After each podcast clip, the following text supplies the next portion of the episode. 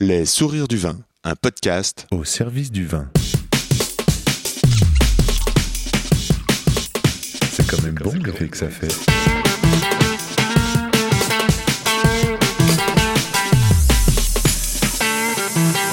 Attends, regarde, j'enregistre. Non, on fait silence.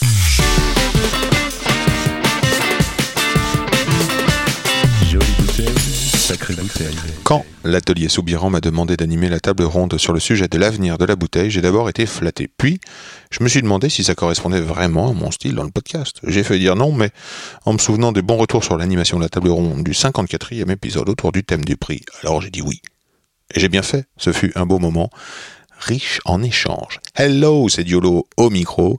Ici, c'est Yann Diologen, rue de la Roquette. Les Sourires du Vin, c'est un podcast pour vous aider à cheminer dans le et les mondes du vin, ce que je veux mieux savoir, mieux comprendre et nourrir de belles relations au profit de nos oreilles. Le comment du pourquoi du gens du vin.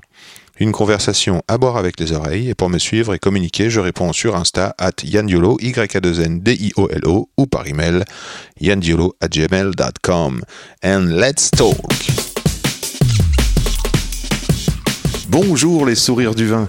Aujourd'hui, je suis invité par Atelier Soubiran qui organise son salon annuel Atome Goutu. Ce salon, c'est un peu comme ce podcast. C'est le et les mondes du vin qui se réunissent, dont le Paris 11e. Oh yeah Dans ce salon, 50 vignerons engagés, des journalistes, des auteurs libres et indépendants et indépendantes, un, postka- un podcasteur, paraît-il, multicasquette, et bien sûr toute la team de l'atelier Soubiran. La question du jour? Quel avenir pour nos boutanches à l'heure du zéro déchet?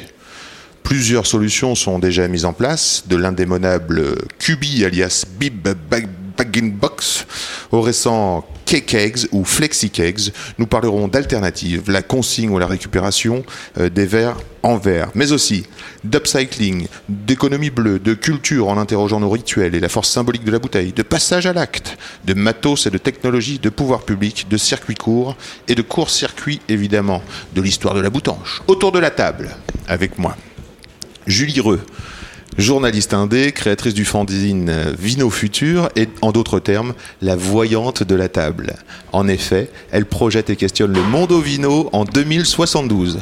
Pour les geeks, allez jeter une oreille à l'épisode numéro 58 de ce podcast. Bonjour Julie. Bonjour. Margot de Montaigne, de Usage. Usage, U-Z-A-J-E. Je répète, U-Z-A-J-E. À retrouver sur Instagram, une société qui propose des solutions de consigne et qui travaille au réemploi de la food system de la ville, on va dire. Bonjour Margot. Bonjour Yann. Laurent Borde, onologue, entrepreneur, cofondateur d'un chai urbain basé à Bordeaux qui invite la poésie et les images sur ses bouteilles. Ça s'appelle Les chais du port de la Lune. Bonjour Laurent. Bonjour à tous. Fanny Klein, sommelière engagée, un pied à la campagne dans le monde vigneron, un autre bien ancré à Paris avec une grande ouverture d'esprit. Elle œuvre en tant que sommelière à Frenchy Pigalle. Pour les plus curieux, allez jeter une oreille à l'épisode 29 de ce podcast. Bonjour Fanny. Bonjour. Merci d'avance de m'avoir choisi pour animer ce plateau, ça me fait plaisir. Tout se mélange dans ma tête quand bien même. J'aimerais faire le tri. Eh oui, j'aimerais faire le tri dans ma tête, mais en même temps, quelle flemme. Moi, quand j'achète, j'utilise, et puis après, bah, pourvu que ça débarrasse le plancher, hein, j'y pense plus. Des efforts, faut en faire partout, des efforts. C'est une question des colos, ça. Moi, en se brossant les dents, faut couper le robinet. Pour acheter la bio, faudrait acheter bio. Faut réduire sa vitesse au volant. Faut plus prendre l'avion. Et maintenant, on voudrait que je me passe de ma boutanche. En plus, parfois on croit que c'est mieux, puis c'est pas mieux. Ici, nous aimerions changer de discours, car même avec 50 ans de discours alarmiste, rien ne se passe, pas ça, nada. Moi, j'aimerais que ce soit facile de me sentir un bon acteur pour un, monde meilleur. Mais comment? Comment? Eh bien, en pensant que c'est normal de faire des actions qui vont dans le respect de l'environnement, en changeant de paradigme, ne plus penser seulement bénéfice en euros, mais bénéfice pour un monde plus vertueux. Oh yeah! Quel avenir pour nos boutanches? Je vais demander à cette table de faire une carte de visite orale et surtout un pronostic pour l'avenir de cette bouteille. Hum, qu'est-ce qu'elle va, comment va-t-elle devenir? Que va-t-elle devenir, Fanny? Euh, bah, la bouteille, dans les restaurants, en tout cas, ce qui est mon, mon cœur de métier, euh, elle a encore un bel avenir de, devant elle euh, pour nous sommeliers, euh, pour les clients qui, euh, qui ont l'habitude de consommer euh, essentiellement en bouteille. En tout cas en France. Euh, pour moi, peut-être une des. L'avenir passera plus une réutilisation de ces bouteilles plus que par un recyclage ou par un, par un, un débarrassage général. voilà. Un camouflage, Un camouflage, voilà. une mise sous le tapis. Euh, et pour, parce qu'on parle de vin, mais on parle aussi de, de spiritueux. Pour certaines utilisations de spiritueux euh, dans certains restaurants, euh, l'utilisation de contenants un peu plus, plus grands, plus, plus gros, et pour mieux utiliser euh, les, les- les bouteilles, parce que souvent les spiritueux sont, sont euh, distribués en 50 ou 70 centilitres. Euh, voilà, il y a certaines entreprises qui ont déjà commencé à faire ça, et euh, on, on soutient, on, on est plutôt pour. Super, merci. Laurent, euh, la bouteille, quel est son sort? Quel sera son sort? Euh, bah, disons que ah, donc moi j'ai vraiment le côté très production. euh, ça fait ça fait 50 ans que- que- qu'on nous dit que mettre du vin en bouteille c'est gage de qualité. Donc quand on est producteur, on aime voir son vin en bouteille. Euh, elle peut voyager, elle peut aller dans le monde entier, elle peut se conserver et en plus elle est considérée comme euh, euh, elle bonifie le vin dans sa garde. Donc c'est vrai que qu'on a du mal à imaginer voir autre chose ou, du moins passer sur d'autres comment dire d'autres contenants qui sont à l'heure actuelle vus comme moins qualitatifs. Mais je parle de l'œil et de la psychologie humaine, pas en termes de qualité de consommation, de conservation et de consommation. euh, euh, je pense notamment euh, au Kikeg ou, euh, ou au Bag in Box. Mhm, Merci, on va revenir là-dessus. Julie, l'avenir de la bouteille Tu la vois dans le futur? Euh, alors, dans ma boule de cristal, euh, moi, ce que je perçois, euh, c'est en fait ce qui va être questionné, c'est le, le, fait qu'on ait le même contenant, la bouteille en verre à usage unique, qui sert pour tous les types de vins et tous les types d'usages. Qu'on parle d'un vin qui va être consommé localement euh, dans les trois mois euh, suivant euh, l'embouteillage, ou d'un vin de garde prestigieux qui va être bu dans 20 ans, 30 ans, etc., qui va peut-être voyager à l'autre bout du monde. Et je pense que c'est ça qui aujourd'hui euh, doit être un peu remis en question. Et je, je- c'est là que, les, à mon avis, les réflexions sont les plus intéressantes. C'est pas tant de savoir par quoi on va la remplacer la bouteille, c'est est-ce qu'on est obligé d'avoir une solution unique pour tous les types de vins. Voilà, sachant que c'est ni les mêmes gens, ni les mêmes produits, ni enfin tout est différent. Donc pourquoi voilà. Après, euh, une fois qu'on a dit ça, euh, ça, ça dit pas par quoi on la remplace quoi. Mais du coup, euh, quand on renverse le problème, on on se demande d'abord, bah voilà, quelqu'un qui vend, qui achète, qui, qui consomme du vin local, est-ce qu'il a besoin de cette bouteille en verre à usage unique? Est-ce qu'on peut pas trouver autre chose? Et si oui, quoi? Et du coup, on renverse aussi un petit peu le problème, quoi. Mhm, Voilà, Très bien. ma petite réflexion. Merci Julie. Margot? Eh bien, euh, non, c'est vrai, ce que dit Julie, nous, la bouteille, euh, on la voit euh, rester, rester là. On, la voit beaucoup en verre. hein. On nous, on, essaye de lutter contre euh, l'emballage à usage unique, comme tu disais. Mais on espère euh, pouvoir lui donner plus de vie. Et quand je dis plus de vie, en fait, je dis euh, plus de cycle de vie. Donc, pouvoir la réutiliser plusieurs fois et diminuer, en fait, l'impact qu'elle peut avoir en termes d'émissions. Mais d'avoir resté. Et euh, le verre pour ça euh, est très intéressant. Mhm. On en parlera sûrement, mais euh, voilà, donner plus que, de cycles. Est-ce qu'on peut se de, de dire qui voudrait nous parler de l'apparition de cette bouteille? Comment elle est apparue? Euh, Comment euh, ça peut être toi, Laurent, parce que tu as commencé là-dessus, euh, sur comment comment que ça se fait que le la bouteille est apparue et comment ça se fait que c'est un gage de qualité, que cette mention, par exemple, mise en bouteille, au, au château, domaine, voilà, au domaine, a été un arrivé. vecteur de qualité. Comment c'est arrivé Grâce à quoi Et Qu'est-ce quelle a été la révolution un petit peu? Donc il, faut, il faut se rappeler que le vin avant était transporté en tonneau. La barrique était un, Mais voilà. un outil de transport et Mhm. pas du tout un outil d'élevage, d'aromatisation Mhm. ou de Mhm. bonification. après, oui, on s'est rendu compte qu'en gardant les vins, en les transportant sur les bateaux, etc., que la barrique a amené un, un- un terme qualitatif. Euh, mais mais c'était surtout un, un outil de transport. Euh, ens- ensuite, on s'est rendu compte, donc par cet outil de transport, que c'était très facilement falsifiable. Et il y avait beaucoup de trafic de je te vends ce château que tout le monde veut Dans ce tonneau? Dans ce tonneau, mais en fait, c'est pas du tout ce château qui est dans ce tonneau. Et Ça me donc, fait penser qu'il y avait une organisation pour contrôler ça. C'était les courtiers Ouais, piqueurs de vin. ouais. Ah, On lit les mêmes livres parce que moi je l'ai lu hier. Ça, Il y a un livre qui vient de sortir non, non, il y, a- qui- il y a un petit article qui vient de sortir, c'est parce qu'on fête les 700 ans des courtiers Ah, bah, tu vois, je le savais pas. cette année. Euh, donc en fait, et après le vin était mis en bouteille à la fin de la chaîne, ce qui était intéressant, mine de rien. C'est-à-dire que le château euh, X de Bordeaux euh, se faisait charger ses barriques de chez lui, se faisait élever dans la ville de Bordeaux, proche du port. La barrique était retournée sur le bateau, envoyée à New York et mis en bouteille pour le client au dernier kilomètre, on va dire. Mhm. Euh, À New York, à, à Londres, New York, à à. Londres, etc. et à Paris. Et à Paris, voilà, exactement. ouais. Donc, euh, ça, c'était le cycle avant euh, du vin. Quand est-ce que ça a changé? Quand est-ce j'ai, que... j'ai pas mes dates. J'ai- Non, mais par exemple, je pense que qu'est-ce, quel est le facteur qui a fait que la bouteille euh, est devenue le mode de transport plutôt que le tonneau? Je sais, je sais vous savez, vous pouvez le dire. hein, c'est pas une. Moi, j'ai pas révisé, hein, je suis désolée. euh, je mais pense moi, que je suis le une, de- une futur. de hein, pistes, une mes, euh, je pense que c'est la révolution du transport. En fait, euh, C'est possible. ouais. le, le- le fer euh, et puis la route fait que on peut euh, tout, tout simplement avoir une logistique beaucoup plus, euh, Plus facile, rapide, ouais, rapide, facile. Et donc euh, dans les années euh, 40, 50, 60, euh, Paris se transforme. Euh, on avait encore des des comment s'appelle des fournisseurs. Par exemple, une, une grande enseigne Nicolas ou une autre grande enseigne, la Maison Legrand. On vendait des vins en vrac et, et puis on on, on venait chercher son vin avec la bouteille. Quoi. Mais le transport faisant, on a pu venir en camion dans Paris et livrer euh, de la messagerie, on appelle ça maintenant. ouais. Exactement. Et donc, du coup, euh, à partir de, de ce moment-là, la bouteille est devenue gage de qualité. Ça a été, c'est mis en bouteille au château, preuve de légitimité du vin qui est dans la bouteille. Plus de fraude. Voilà.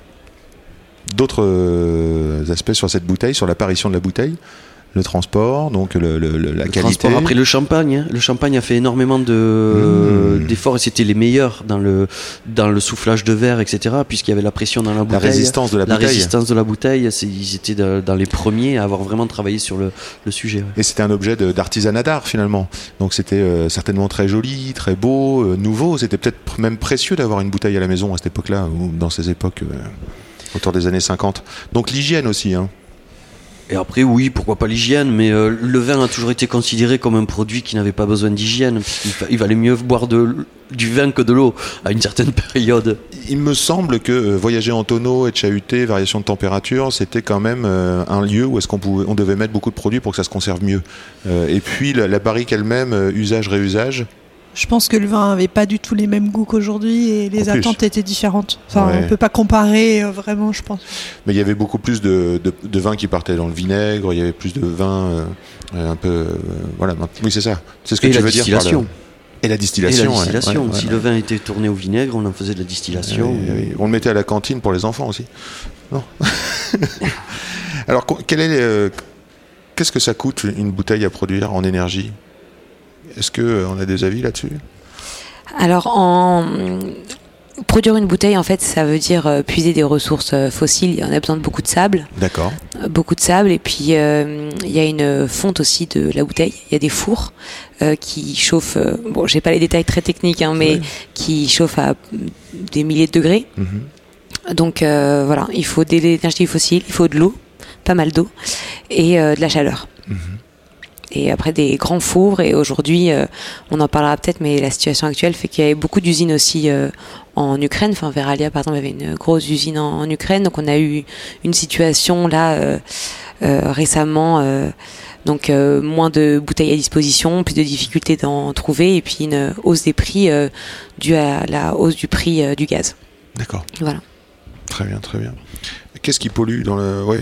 Tu veux dire quelque chose Bah, Je voulais ajouter en fait que hum, dans le, si on regarde l'empreinte carbone d'un domaine viticole, voilà, toutes les Oui. activités comprises, Oui. Euh, mais vraiment tout. hein. Et en fait, c'est la, la bouteille en verre à usage unique, je précise toujours, qui est euh, qui pèse le plus lourd. Et c'est vrai que c'est euh, il faut que les gens se rendent compte euh, Je crois parce que c'est jusqu'à 70%, c'est ça, ça, ça- bah, ça dépend des modèles. Oui, c'est ça, ça, ça varie entre 20 et 50 je dirais plutôt quand même. Mais euh, ce qui est quand même énorme en fait. Comparé à l'impact du tracteur, excuse-moi, qui bah, est plutôt à l'impact du- 10-15, c'est ouais, ça voilà, même moins que ça. Donc euh, c'est en fait euh, pour avoir fait euh, en discutant avec des vignerons, parler d'empreinte carbone. Euh, spontanément, ils me disaient oui, alors euh, on va penser au, au tracteur électrique euh, ou un, tracteur, on va changer de tracteur pour qu'il consomme moins et tout. Et c'était ou alors on va mettre des panneaux photovoltaïques sur notre chair, enfin ce genre de choses. Et c'est pas des mauvaises choses. hein. C'est juste qu'en fait, c'est pas les bons leviers quand on veut diminuer l'empreinte carbone, mais spontanément, les, les, professionnels ne pensent pas à la bouteille. C'est comme un espèce d'impensé. comme la bouteille est là, en fait, on a tellement l'habitude qu'on n'y réfléchit plus. Quoi. Ouais. Et c'est ça aussi euh, qui est On intéressant avec ce en- sujet-là, c'est de revenir sur des trucs euh, tellement, euh, tellement habituels qu'on ne les voit plus. Quoi. Voilà. On y réfléchit en termes de marketing, on y réfléchit en Bah, termes ça a de... des impacts sur plein de choses, mais c'est ça Voilà. qui est intéressant en Ouais, fait, c'est que ouais. ça re-questionne plein d'autres, plein d'autres choses qui du coup vont finir par impacter, y compris euh, effectivement bah, le marketing, mais peut-être même le, le- le type de vin, j'en sais rien en fait. Mhm, Je- mhm. Mais en tout cas, c'est voilà, c'est. Est-ce qu'on sait à quel point elle est recyclable cette bouteille? Parce que moi j'avais imaginé que euh, c'était recyclable à l'infini et que c'était presque c'est génial on m'a vendu le verre avec le tri euh, euh, tiens je mets dans la poubelle en verre c'est réusé c'est réutilisé est-ce qu'on sait quel coût énergétique ça prend par rapport au coût de production euh, C'est vrai que quand on quand on pense bouteille et qu'on pense bouteille en verre, on est souvent assez confiant lorsqu'on fait le geste d'aller euh, en bas. ah ouais, on se dit je suis ouais super j'ai fait Super. un beau geste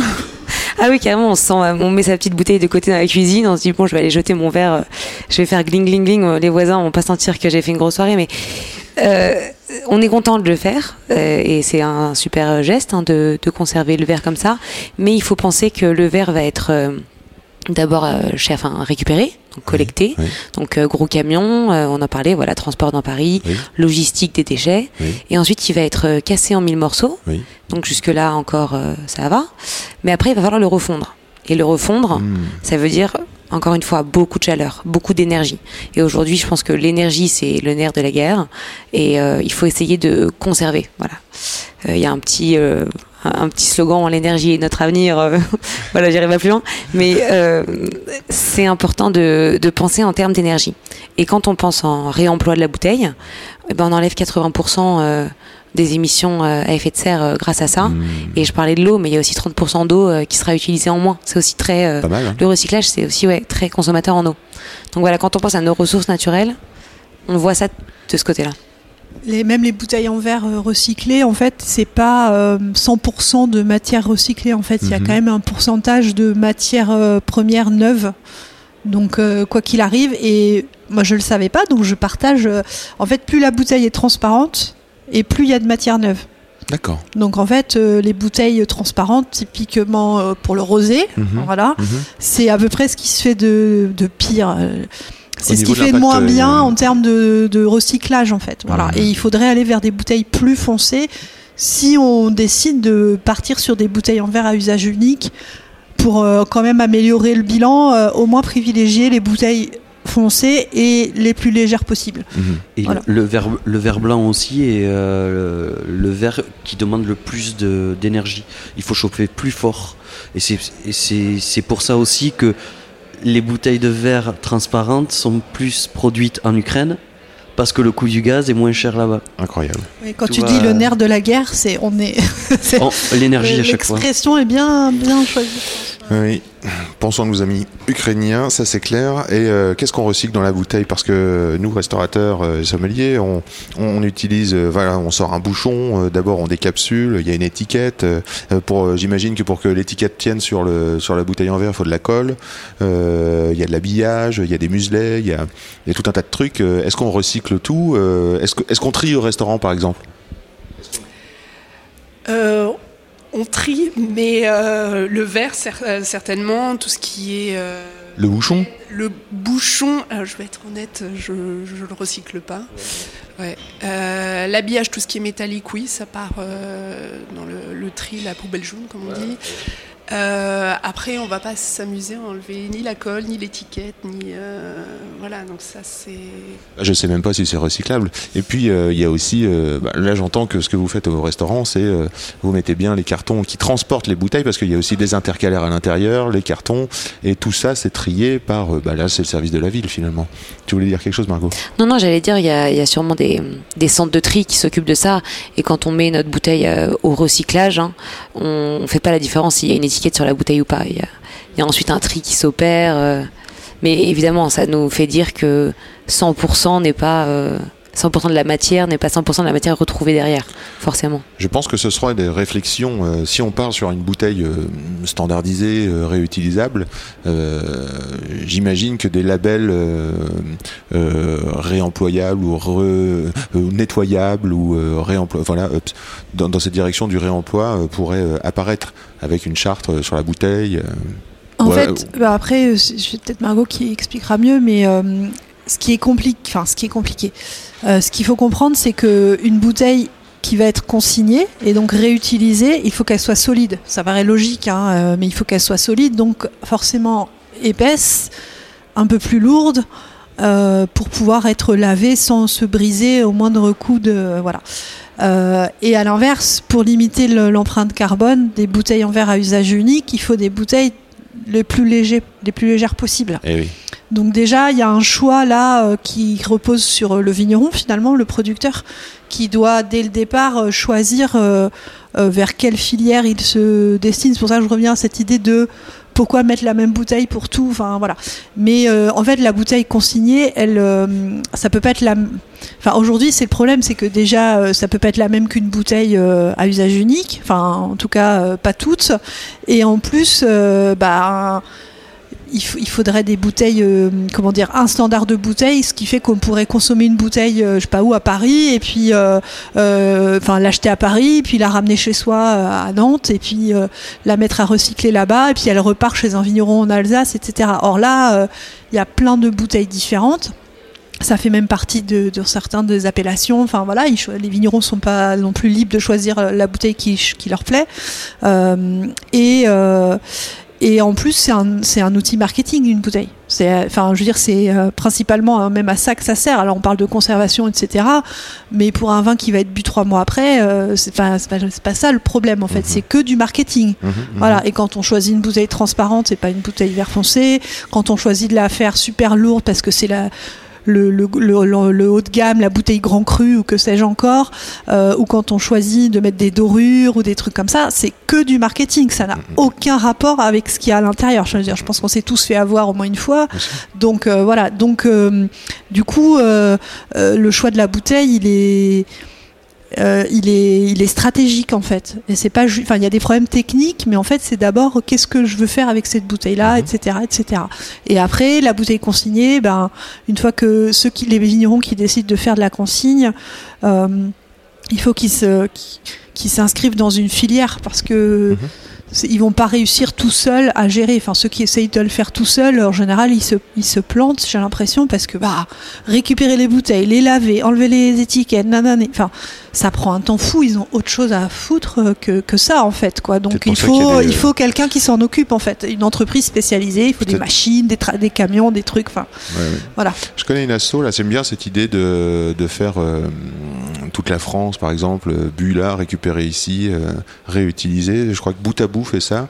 Euh, et puis sinon, Margot, de, tu as peut-être un, avis sur ce, ce, ce, cet réemploi, ce lavage, ce service que ta société propose finalement? Tout à fait. Alors, euh, usage euh, pour qui je travaille, c'est un acteur du réemploi. En fait, ce qui est intéressant, je, reviens sur ce que tu dis, Julie, c'est que dans la boucle du réemploi, en fait, et toute une économie circulaire, il y a plein d'acteurs. On pense qu'il y a juste euh, le vigneron qui va faire son vin et qui va peut-être devoir voilà, euh, se lancer dans la consigne, dans le réemploi euh, tout seul et il va peut-être se planter parce que c'est super dur, mais en fait, il peut pas être tout seul. C'est impossible. Il y a une multitude d'acteurs. Et quand j'entends multitude d'acteurs, j'entends le verrier qui va créer la bouteille, une bouteille peut-être réemployable, euh, l'industriel, euh, le vigneron qui va euh, embouteiller cette bouteille, mais ensuite celui qui va la transporter, celui qui va la nettoyer, celui qui va peut-être la contrôler sanitairement, important.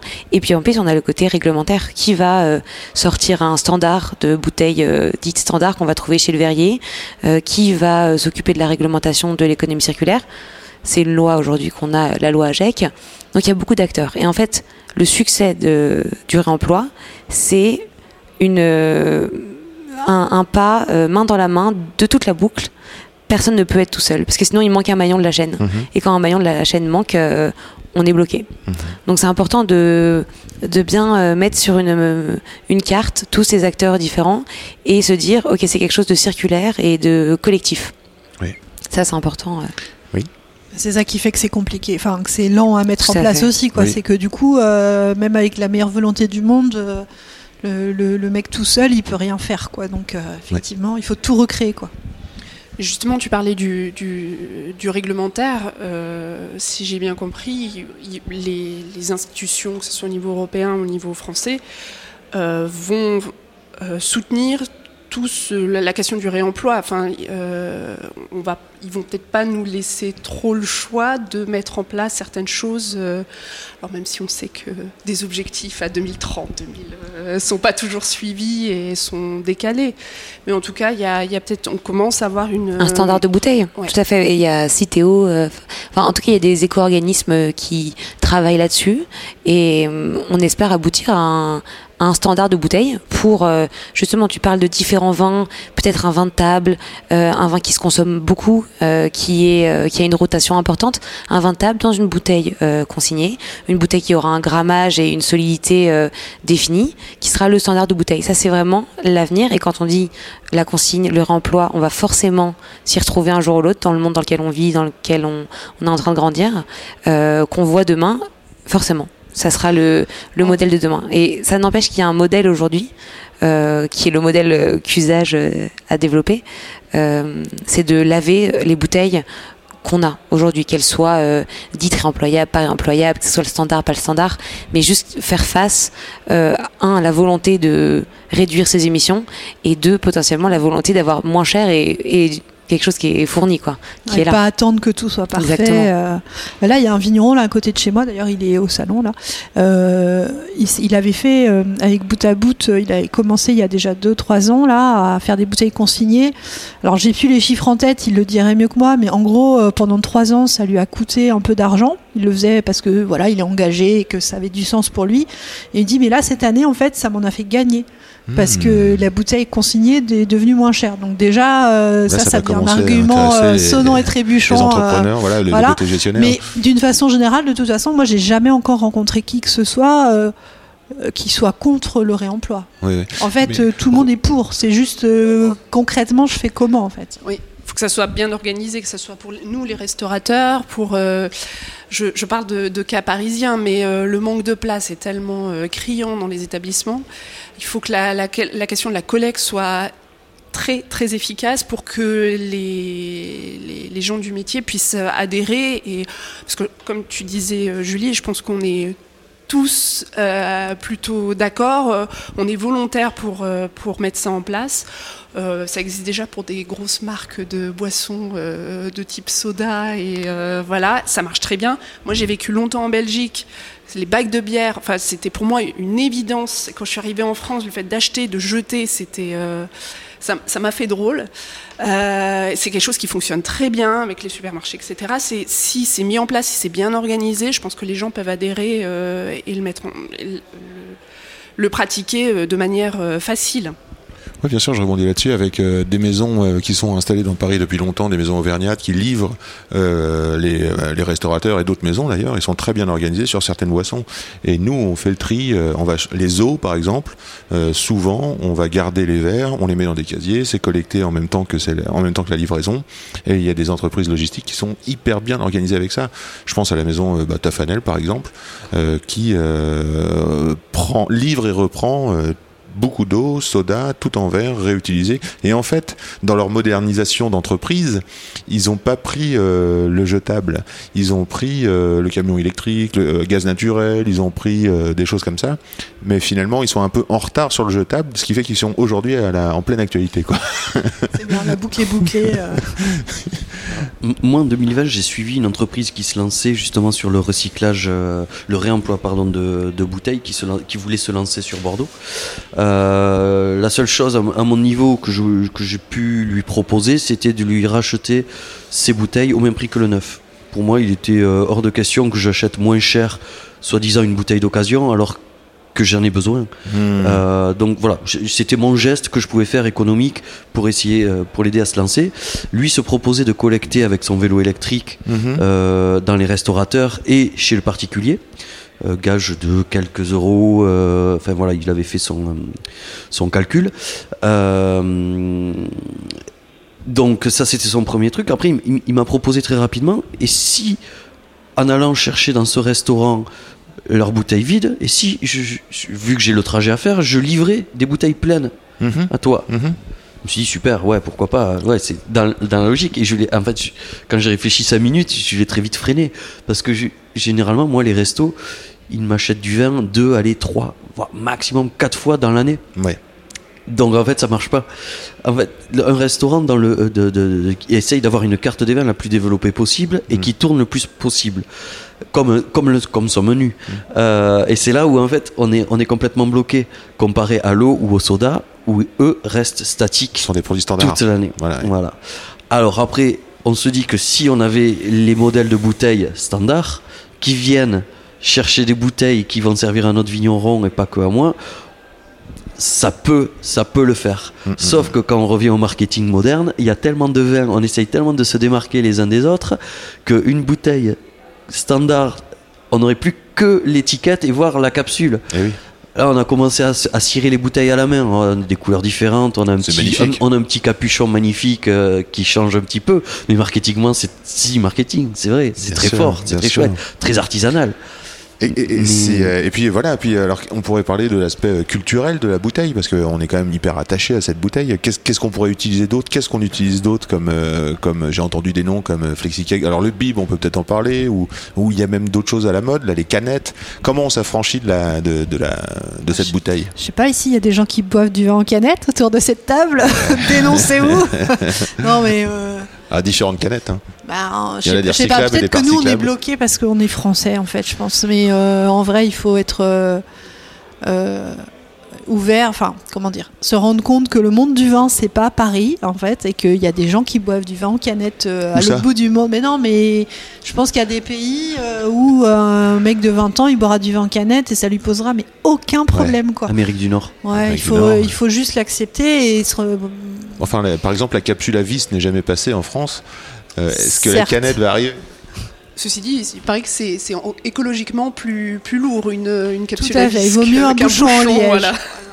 En produit naturel, voilà. Après, il y a des acteurs euh, aujourd'hui euh, qui ont standardisé leurs bouteilles, Oui. euh, qui ont quand même un- une valeur euh, marketing, hein, qui ont quand même une belle Oui. étiquette, euh, une bouteille reconnaissable. Alors après, je ne suis pas vigneronne, donc euh, et Oui. je comprends l'attachement euh, et, et je comprends l'héritage aussi culturel et historique du vin.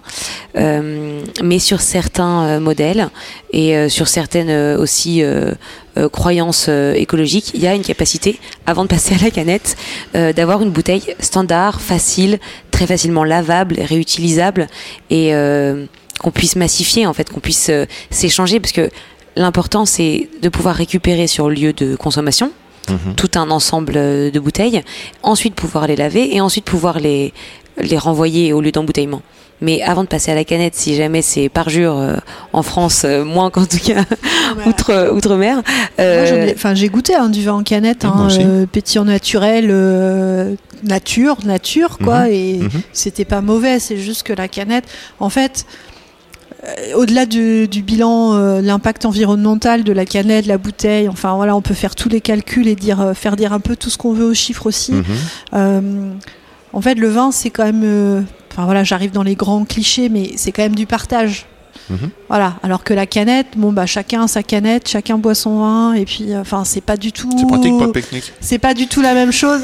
c'est vachement pratique pour le pique-nique peut-être, mais euh, voilà dans l'idée de partager quelque chose, euh, par contre c'est pas génial quoi. Et ben le vin c'est aussi ça donc. Parce que c'est ça, dans les, dans les symboliques du vin, Bah. voilà, comment on réinvente des symboles avec autre chose que des bouteilles, quoi. On ça. se, on se chine au bib et au sac, enfin, je sais pas, non, tant qu'on a des verres, ça va. C'est ça. la paille, la paille, parlons. Non, je rigole. je- La je paille, la plaisante, paille en je carton, hein, s'il vous plaît. Non, non, mais il y a plein de choses qui, il y a plein de choses qui naviguent autour de ça. Après, il y a, enfin, il y a d'autres usages, euh, enfin moi que je trouve hyper intéressants, comme euh, le vin en vrac, par exemple. Ouais. Voilà, qui revient aussi euh, un peu euh, tendance comme ça. Donc le euh, vin en vrac, il y a des technos qui sont un peu mis en place euh, comme euh, le kikeg ou le hein, ou le Ouais, mais ça peut être- flexikeg. Alors qu'est-ce que c'est que ça? J'ai utilisé deux fois ce mot-là. Qu'est-ce que c'est que ça? C'est un fût qu'on peut En brancher à plastique. une pompe. ouais. Voilà, et ça fait un peu comme du vin euh, euh, tiré à la pompe à bière. Ouais. Vous avez ça chez Frenchy Pigalle? Euh, pas vraiment, non. C'est pas le genre de la maison. Pas le genre de la maison. Euh, ceci dit, l'idée et l'innovation est quand même assez, euh, assez sympathique. Et l'idée de se dire qu'on va avoir euh, du champagne à la pompe euh, pourrait. Pas pour French Bigal, hein. Mais euh, moi, en pour les autres je me dis, je peux avoir du champagne à la pompe, ça m'irait bien. Je sais pas si ça marche pour les bulles. Je sais pas si, ça marche. ça pour- marche, les bulles. Ouais, c'est gazéifique, je mets un peu de CO2, euh, allez, ouais, hop, c'est parti. Non, non, du rêver. du pet nut refermenté en fût. d'accord. Donc les, les bulles sont dans le, comme dans la bouteille en fait. En vrai, euh, c'est hyper Ça fait un intéressant peu pour les parce que ça fait la, la méthode euh, Charmat. Ouais, c'est un peu ça. En vrai, pour les bistrots, c'est hyper intéressant parce que en fait, euh, tu branches ton fût et t'as ton rosé qui sort à la bonne température tout Mhm, le temps. Enfin mhm. voilà. En plus, normalement, il n'y a pas trop de contact à l'air si t'as pas euh, 10 mètres de tuyau. Quoi. Mhm. Et euh, et t'as pas de manutention, t'as pas besoin de frigo, euh, etc. C'est quand même beaucoup moins euh, dangereux entre guillemets. Enfin, là, je parle de bistrot où il n'y a pas de sommelier. Mhm. forcément formés pour ça, qui sont des gens qui sont pas forcément formés pour ouvrir la bouteille devant le client, etc. Bah en fait, euh, c'est beaucoup plus adapté en vrai, quoi. Donc euh, encore une fois, on revient à cette idée qu'il y a différents usages du vin et Mhm. que euh, Mhm. le pichet de rosé, ben ça, ça existe, quoi. C'est Bien pas, sûr. C'est pas, euh, pas de la science-fiction, quoi. Donc euh, Il faut surtout dépoussiérer en fait l'image du vrac qui a fait très, a eu beaucoup de mal euh, à, passer après nos grands-parents, à la limite un peu nos parents, notre génération de nos parents commencé un petit peu et ça s'est écrasé petit à petit euh, parce que c'était vu comme des vins de mauvaise qualité, tout simplement. Ouais. C'est les vins d'entrée de gamme, les vins de table, Ouais. alors que euh, on peut très bien euh, boire des vins de qualité de, de cette façon-là. Ouais. Et, là, il y a un gros travail à faire là-dessus. Il y en a qui le font. Puis surtout, c'est qu'on on- les consommations ont baissé de manière générale. Enfin, moi, je me souviens de l'époque, euh, mon grand-père, peut-être au début de mon père, où euh, il y avait les, les gens, les, les voisins, qui venaient avec un cubi, euh, charger le cubi pour la semaine. Comme euh, c'est vrai qu'on les consommations ont baissé de manière générale, et puis avec les nouvelles générations. On, on boit moins, on boit pas au déjeuner ou peu. euh, c'est- c'est- ce besoin, ce, ce besoin de cubi par semaine euh, a un peu disparu. Hein. Ouais, c'est vrai. Mais ça suppose pour le vigneron qu'il réfléchisse à sa cuvée aussi euh, un peu différemment. Ouais. Parce qu'on ne fait pas tout à fait le même vin, me semble-t-il, quand on prévoit de l'embouteiller pour l'envoyer à l'autre bout du monde ou quand on prévoit le vendre, de le vendre en vrac euh, localement. Au voisin. En fait, en termes de même de protection, enfin voilà, et puis de, de tarifs, quoi. C'est évident qu'il faut pas non plus euh, imaginer vendre un, un vin super cher en vrac. Enfin voilà, il faut que tout soit adapté en fait. Et du coup, voilà, c'est réflexion en amont. Donc ça veut dire que tu dois réfléchir à ton packaging Mhm. finalement. On parle de mots en ing là. Euh, avant, enfin, enfin, ça fait, ça doit faire partie en fait du de la réflexion sur le vin en fait. Donc, euh, et c'est ça qui est compliqué. euh, J'ai l'impression euh, pour les vignerons là. Je me souviens d'un qui m'avait dit, mais en fait là. Alors je dois avoir telle bouteille pour tel marché, telle bouteille pour tel truc, là ma cuvée machin elle part en bouteille comme ci, mais moi pour ma logistique c'est l'enfer quoi, et euh, encore plus en période de pénurie là, euh, ça devenait un cauchemar. quoi. Ça fait plusieurs fois que tu évoques le circuit court, euh, donc autour de la, de, la, de la ferme de production, on pourrait dire. Paris, on voit le vignoble se, se comment dire, pousser à grande échelle, là, revenir presque. À grande échelle, enfin c'est pas non plus des surfaces. Ça va- euh, ça ça, va pas abreuver Paris Ça tout va moins vite que le hein. Grand Paris, euh, le réseau euh, métro, mais on voit des initiatives un peu partout. Le la carte du vignoble autour de Paris se, se reforme. Ça c'est peut-être lié aussi euh, grâce au réchauffement, aux maturités. Euh, la zone devient peut-être redevient peut-être intéressante à faire des pour faire des vins. J'aime bien l'idée du vin en circuit court. Ouais. Je trouve que c'est un concept euh, qui mériterait de re- revenir sur le devant euh, de la scène. Quoi. Je sais Ouais. que les vignerons, ils aiment bien euh, se vanter d'être euh, présents dans plein de pays. Ouais. Et euh, c'est vrai, c'est la classe quoi, de dire on voit mon vin. Voilà, c'est ça. Singapour. Et c'est génial. Et je comprends tout à fait. euh, Moi-même, j'aimerais bien qu'on me lise dans, dans tous ces pays. Ouais. Pour autant. Euh, je remarque quand même qu'il y en a que du coup ils ont un peu souvent délaissé le commerce local qui est un peu le truc euh, Eh oui. un peu pas de l'équipe B mais un peu quand même quoi euh, etc et c'est dommage en fait parce que pour le coup ça dans avec ce qui nous attend ça a vraiment du sens quoi Bien sûr. et, et en plus enfin je sais pas mais avec le Covid là etc Eh oui. on est quand même passé à ça de que le, le trafic mondial soit bloqué enfin que les que les que plus Mhm. rien puisse Mhm. sortir quoi et là euh, quand même ça, devrait re-questionner plein de choses quoi et l'intérêt de faire voyager du vin à l'autre bout du monde il est quand même On euh, l'observe, on l'observe de la part des vignerons, ce, ce phénomène de se dire, euh, là là, je recentralise mon marché. Laurent Borde, tu voulais dire quelque chose? Ouais, non, je, voulais dire, je voulais absolument rebondir sur ce que tu viens de dire parce que c'est, ça a été la base de, de toute mon idée de mon projet de produire dans la ville proche du consommateur. Je me dis c'est super, on va, on va, on va faire le circuit court, je vais livrer moi-même, etc. Et en fait, on se rend compte très vite que euh, quand on vend son vin, euh, il y a le, le côté très pervers du, bah, de, de tout le réseau commercial qui se met en place, qui ne veulent pas avoir les mêmes bouteilles que leurs concurrents à côté. Donc Hmm. chaque caviste dans un quartier ne veulent pas qu'on va- vende aux autres cavistes du même quartier. Donc en fait, on se retrouve à être hyper limité sur la quantité de bouteilles qu'on peut diffuser sur place. Aïe, Et aïe, on part Même à vendre à Bordeaux, Paris quoi. et après à Tokyo. Ouais, ouais, donc là c'est pas- euh, je suis même pas enfin je suis même sûr que le marché national ne suffit pas à absorber euh, de toute façon mais voilà mais quand même il y a peut-être C'est une question de quantité, progrès une question de oui. pourcentage, euh, propension euh, que tu as distribué. Et puis, comme tu dis, hein, euh, produire localement, distribuer localement, consommer localement, euh, la, la chaîne continue, euh, euh, pouvoir euh, revaloriser localement également. Et mettre euh, des centres de lavage et euh, avoir moins de transport, parce que ça va être aussi une grosse source euh, de- d'énergie, ça. Bien Donc voilà, le, le local est quand même euh, important. C'est c'est quand même, euh, enfin c'est quand même un des angles morts quand on parle de vin bio, vin nature.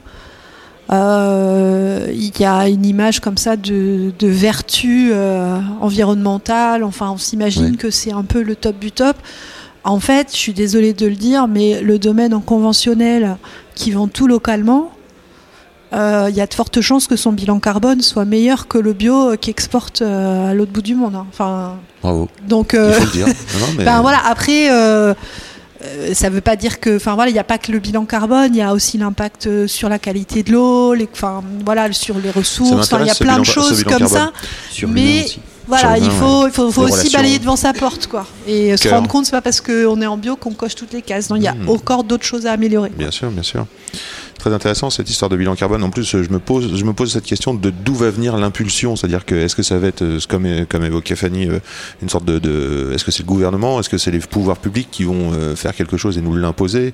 Est-ce que euh, ça va être euh, la, prise de conscience du consommateur avec euh, euh, ces- ces- ces- ce consommateur, on disait là, euh, tiens, j'achète. Euh, D'où va venir le, la prise de conscience et comment on va s'y mettre tous tout d'un coup, tu vois? Est-ce que ça, ça peut pas ça en fait? Ça va être au fur et à mesure des petits acteurs.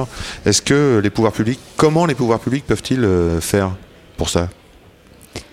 Il y, a des- il y a des lois qui sont euh, La loi? en place. Il y a la loi euh, anti-gaspillage et économie circulaire Mhm, qui euh, lutte en fait contre les emballages, les emballages à usage unique, mhm, qui euh, demande du réemploi euh, par pourcentage en fonction du chiffre d'affaires. euh, mhm. euh, c'est quelque chose de très progressif, c'est quelque chose qui n'est pas non plus très coercitif. Mais donc il y a la réglementation. Il y a, moi je vois quatre euh, facteurs hein. Euh, la réglementation dans un dans un temps, euh, l'économie et la disponibilité, parce que voilà quand on peut plus, on peut plus. On peut Voilà. trouver des Pénurie de matières sèches. Concept comment on fait réalité. Comment on fait ça Il y a- il y a la guerre en Ukraine, il n'y a plus de bouteilles. La réalité, exactement. Et, et- et là où c'est intéressant, et moi j'en vois un peu euh, tous les jours, c'est que euh, le réemploi, c'est en tout cas le défaut de de- d'approvisionnement, il est à l'instant T. On se retrouve face à euh, une cuvée enfin, de l'embouteillage qu'on doit faire, on n'a plus de bouteilles. Sauf que le réemploi, ça se prépare, ça se réfléchit. Donc, euh, en tout cas, investir aujourd'hui pour se dire demain, si jamais j'ai un défaut d'approvisionnement, c'est très intelligent. C'est c'est pas mettre tous ses œufs dans le même panier, c'est avoir euh, un delta de 10% en réemploi, c'est déjà énorme. Si on fait le bilan carbone de tout le monde à la fin, c'est énorme. Donc il y a la disponibilité, ensuite il y a la demande consommateur. Il y a beaucoup d'enquêtes consommateurs qui montrent que 9 sur 10 des Français sont euh, contents pour euh, euh, le retour de la consigne, donc c'est aussi une différenciation énorme. Euh, voilà, on parle de d'avoir du marché, euh, pas forcément obligé d'aller à Tokyo demain, mais de répondre à la demande française. Et, euh, et ensuite, bah, évidemment, il y a, il y a l'engagement euh, écologique qui aujourd'hui euh, va, va de pair avec euh, le marché, va de pair avec euh, Ouais. l'identité et, et ce qu'on veut montrer en étant une, une marque. Julie. J'a- J'ajouterais aussi qu'il y a des, des pays euh, scandinaves et même anglo-saxons qui, euh, qui s'engagent vraiment sérieusement euh, dans ce sens, par exemple sur des appels d'offres pour les pays avec un, aidez-moi, une, euh, Tour de table. euh, un système euh, comme la SAQ, non, la- ah oui, Des monopole monopoles d'État. voilà, merci, monopole d'État, je vais y arriver. Euh, en fait, il passe des, des- enfin, voilà, des marchés et en fait, aujourd'hui, par exemple, il y a des limitations au Canada sur le poids de la bouteille. D'accord. Voilà, alors c'est pour certains types de vins, pas tous, etc. Mais quand même, c'est quand même un signe, à mon avis, qu'il faut regarder de, Mhm. voilà. Mhm. Euh, je sais pas, il y a aussi en, en Angleterre un mouvement euh, de critiques de vin, là, de 40, euh, que je crois que c'est 40 critiques de vin professionnels menés Oui. par Jancis Robinson, notamment, qui est pas n'importe qui dans le monde du vin En effet. qui a réclamé euh, que soient euh, euh, taxées les bouteilles trop lourdes, etc. Enfin, il- qui, qui vraiment commence à, à, à- à faire, à peser là-dessus, quoi. Mm, mm. En France, euh, c'est pas encore. euh, En France, on entend parler euh, d'un bilan carbone pour les entreprises. euh, on pourrait peut-être avoir des, des bonus-malus ou euh, bah tiens, si on là, a un euh, bilan les carbone bilans positif, carbone pour les domaines viticoles, c'est hyper compliqué. hein. Ouais. Ça coûte très cher, ouais. c'est très chronophage, et en fait, c'est financé par l'ADEME que pour les ceux qui viennent, de- enfin, qui sont installés depuis moins de 5 ans, pour les nouveaux Ah, d'accord. arrivants, en fait. Donc, euh, en fait, il y en a pas beaucoup qui l'ont fait, qui le font.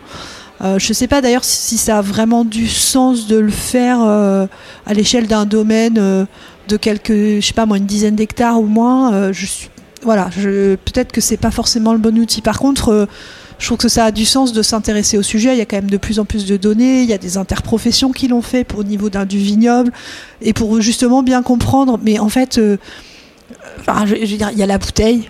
Voilà, Ouais. déjà vous réglez ça, le packaging, euh, vous enlevez, euh, je sais pas moi, à Bordeaux les caisses en bois, bon il y en a de moins en moins, mais il y en a quand Oh, même. c'est- fini depuis un moment, à part Ouais. euh, le Ouais. 1% des grands crus qui continuent, mais- mais sinon. euh, C'est ceux qui le font, voilà. Euh, c'est des trucs, non mais des trucs qui paraissent aberrants. Les caisses en bois, voilà. Le, le fret en avion, là aussi on parle des trucs de luxe, mais ça existe, Ouais. voilà. Enfin, il y a des trucs comme ça qui euh, qui euh, qui sont assez simples à changer déjà et euh, enfin voilà, sans rentrer dans le petit détail de euh, quelle marque de tracteur, euh, Mhm. etc. Surtout que la caisse en bois, on donc on se dit que Bordeaux est à côté de la forêt des Landes, donc on se dit que les caisses en bois sont de la forêt des Landes, mais en fait pas du tout. C'est euh, c'est des bois qui viennent de Galice, en Espagne. Donc quand j'ai essayé de faire un coffret cadeau de Noël, euh, etc. en caisse en bois, j'étais effaré qu'en fait il n'y avait plus au- aucun bois qui venait d'à côté. Quoi. Ouais. Bon, c'est vrai qu'il y avait une ressource proche euh, à une époque. ouais. C'est un marketing qui est dépassé, ça c'est vrai. On en voit pourtant plein les rayons dans les. Enfin, je le vois pas, mais, Ouais, dans, mais- Les, dans les carrefours, dans les dans les. euh, Tu vois, moi j'avais euh, j'avais discuté avec un domaine bordelais qui avait justement entamé une démarche de, de réduction de son, son empreinte carbone et il avait, ils avaient commencé par euh, supprimer les caisses en bois et passer au carton. Ouais. Voilà, bêtement. hein. Ouais.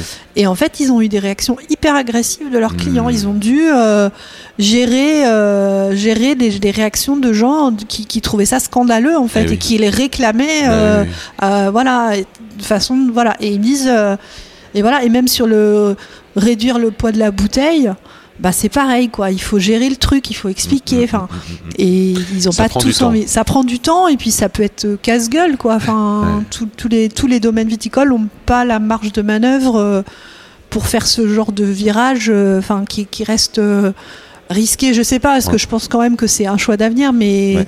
quand même quoi. Et on, on- on peut pas non plus les blâmer de d'avoir un peu de confort. C'est quand même un peu difficile comme comme boulot. quoi. bon, voilà.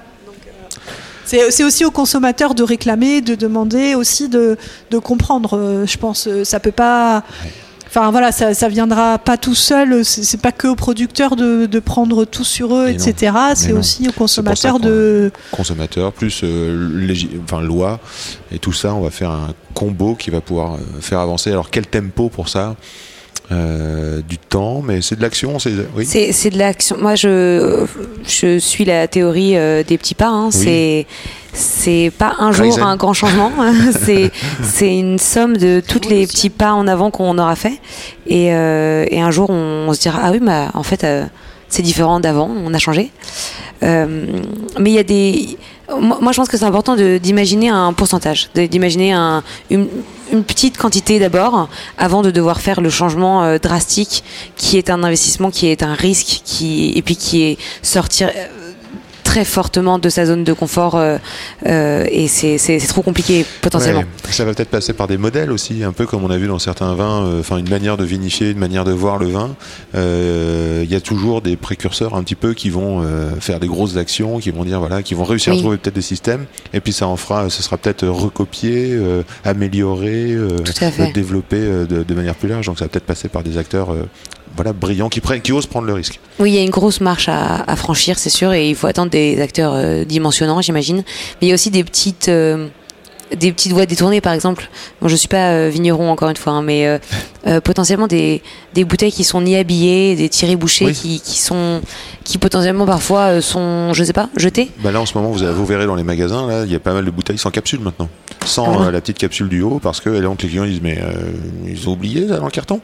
Euh, non non il y a, alors il y a un il y a pénurie et puis ensuite euh, vu que ça dérange pas trop euh, bah ils l'enlèvent ça fait un coût en moins et puis euh, ça fait un impact en moins parce que alors avant c'était en, en plomb ça a été en maintenant c'est plus En étain. en étain voilà Aluminium, aluminium et puis euh, plastoc maintenant PVC. Mhm. Donc ça c'est en train de c'est- disparaître en et puis il faut bah, créer chez, la chez toi demande. d'ailleurs hein. c'est fini j'ai Ah, vu euh, Ouais, ouais, bon, euh, nous on est, à la, on est à la cire à la main, mais, mais c'est pareil, puisque pour qu'elle soit molle et qu'elle puisse être découpée ou qu'elle se décroche facilement, euh, c'est mixé avec du PVC.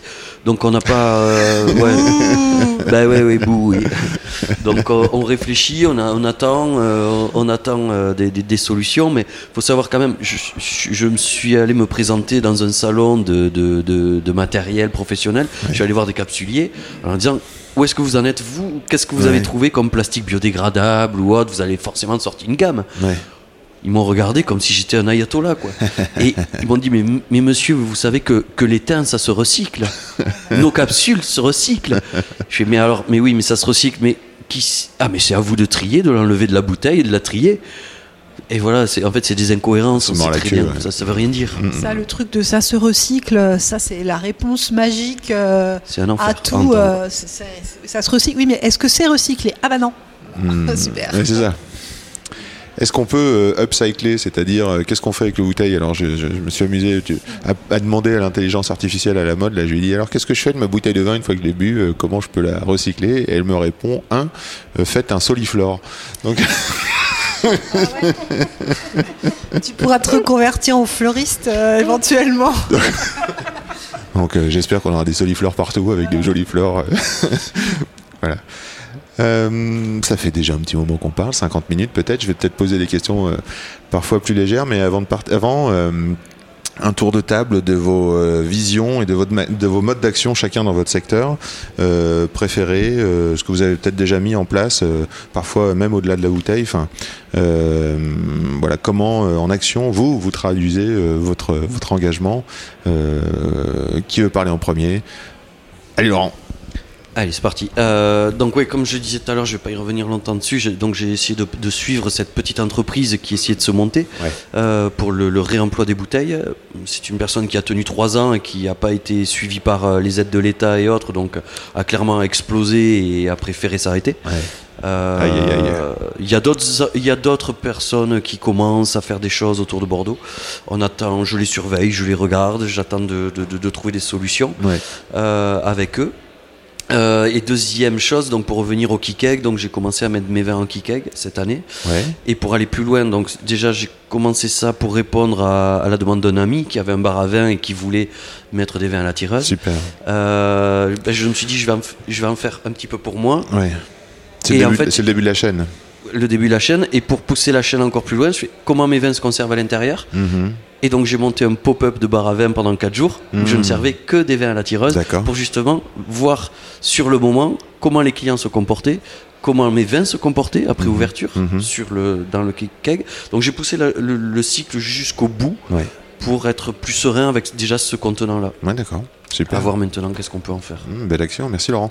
Margot Eh bien, nous, chez Usage, euh, c'est vrai qu'on on a un peu une façon de penser, c'est qu'on n'est pas des ayatollahs hein, du, du réemploi, du zéro déchet. Nous, on veut accompagner tout le monde et on veut faire en sorte que tout le monde puisse euh, justement rentrer dans le réemploi Ouais. euh, par les petits pas. Mhm. On a mis en place euh, récemment une, euh, des étiqueteuses mécaniques, une machine qui permet d'enlever toutes les étiquettes, donc euh, ce qui est quand même le, un gros problème euh, euh, dans le réemploi. Et voilà, qui enlève 98%. Donc nous, on veut accueillir tout le monde. Mhm. Euh, donc on fait de l'accompagnement et on Mhm. fait de la prestation de lavage et on reçoit de la caisse, du carton, de la caisse fil. Enfin, vous devez connaître euh, par cœur. Et euh, voilà, on a fait aussi ce produit de R&D qui nous a pris du temps, qui aujourd'hui euh, fonctionne et hum, qui permet à tout le monde d'envoyer les bouteilles qu'ils ont, que ce soit pour un défaut d'approvisionnement ou pour euh, entamer euh, un nouveau euh, business model de la bouteille. Et aujourd'hui, voilà, on fait de la prestation de lavage en circuit fermé. On, on lave les bouteilles des vignerons, beaucoup aussi de, de brasseurs, de bière. Euh, on lave Alimentaire aussi. tout ce qui est allé. Ouais, nous on fait tout contenant. Donc, euh, là aujourd'hui on est là pour la bouteille, mais c'est vrai qu'on fait tout un contenant. Pyrex par exemple. Oui, oui, une, une- un pot vec, un pot de, Oui, voilà. un pot de confiture si vous pouvez, oui, bien Ouais, sûr. ça. Mais pour ce qui est de la bouteille, euh, on accueille tout le monde et, et c'est le business model d'aujourd'hui et le business model de demain, ça sera justement de pouvoir euh, avoir un standard, tout recevoir et euh, faire de la vente de bouteilles non pas neuves, mais de bouteilles propres. Super. Bravo Margot, merci. Julie? Vu la quantité d'actions, c'est de dire de choisir. Non, non, non, bah non, justement, c'est plutôt. euh, Enfin, moi, c'est. euh, mon boulot, c'est de, de faire en sorte qu'on parle de ces sujets-là, que les informations circulent, que les questions euh, soient posées, et pas seulement dans certains cercles militants, et justement que ça, sert, ça sorte de, des cercles militants. Donc, moi, j'essaye, de, dans mon travail, de questionner. Voilà, on parle beaucoup d'innovation, de trucs, donc à chaque fois de questionner l'impact environnemental, etc. Enfin, voilà, c'est en ayant toujours en tête cette, euh, cette interrogation-là que j'essaye de travailler, que, à mon sens, je, je, je, je, je fais quelque chose d'utile. Enfin, j'ess- Oui, j'essaye en sûr. tout cas. Voilà, c'est tout. Merci, merci Julie. Fanny? Euh, ben, nous, à notre niveau, euh, à part un tri euh, drastique, euh, séparation des déchets euh, non jetables par des, des associations qui viennent récupérer euh, à Paris, type Urbine, on a d'autres euh, d'autres sociétés avec lesquelles on travaille qui récupèrent, qui pour certains articles, parce que le French Pigalle est lié à un hôtel au-dessus, donc pour certains articles, on, on donne à des associations.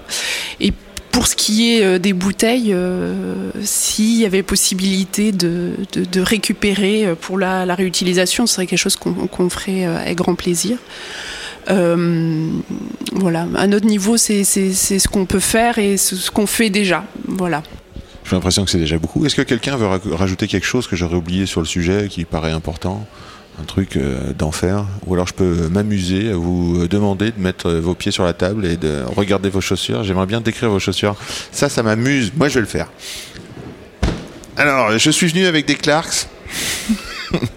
Ah, rigole, Julie, vas-y, mets ta chaussure. Non, bah, je sais pas je vais regarder là. Je vois des belles chaussures, là. C'est... Ah oui Ça, c'est le N de New Balance.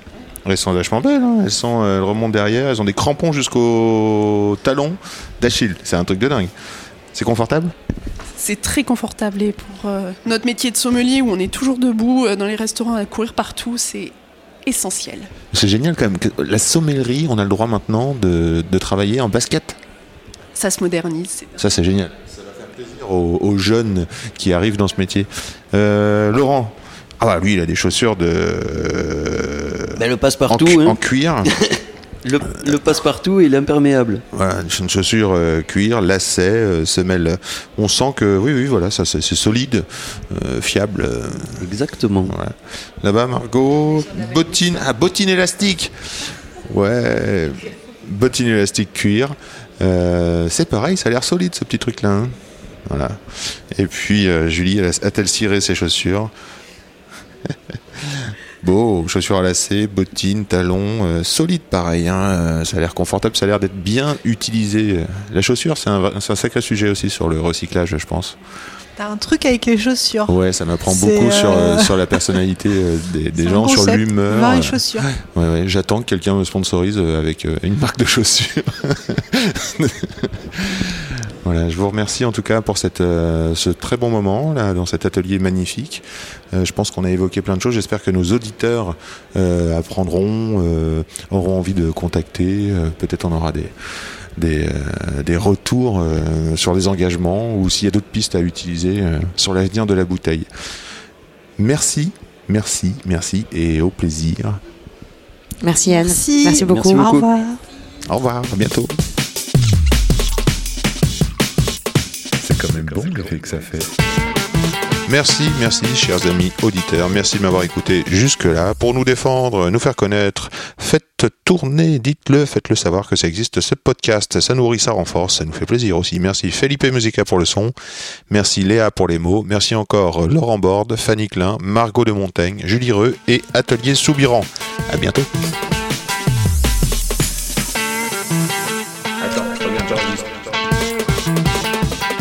Fait silence.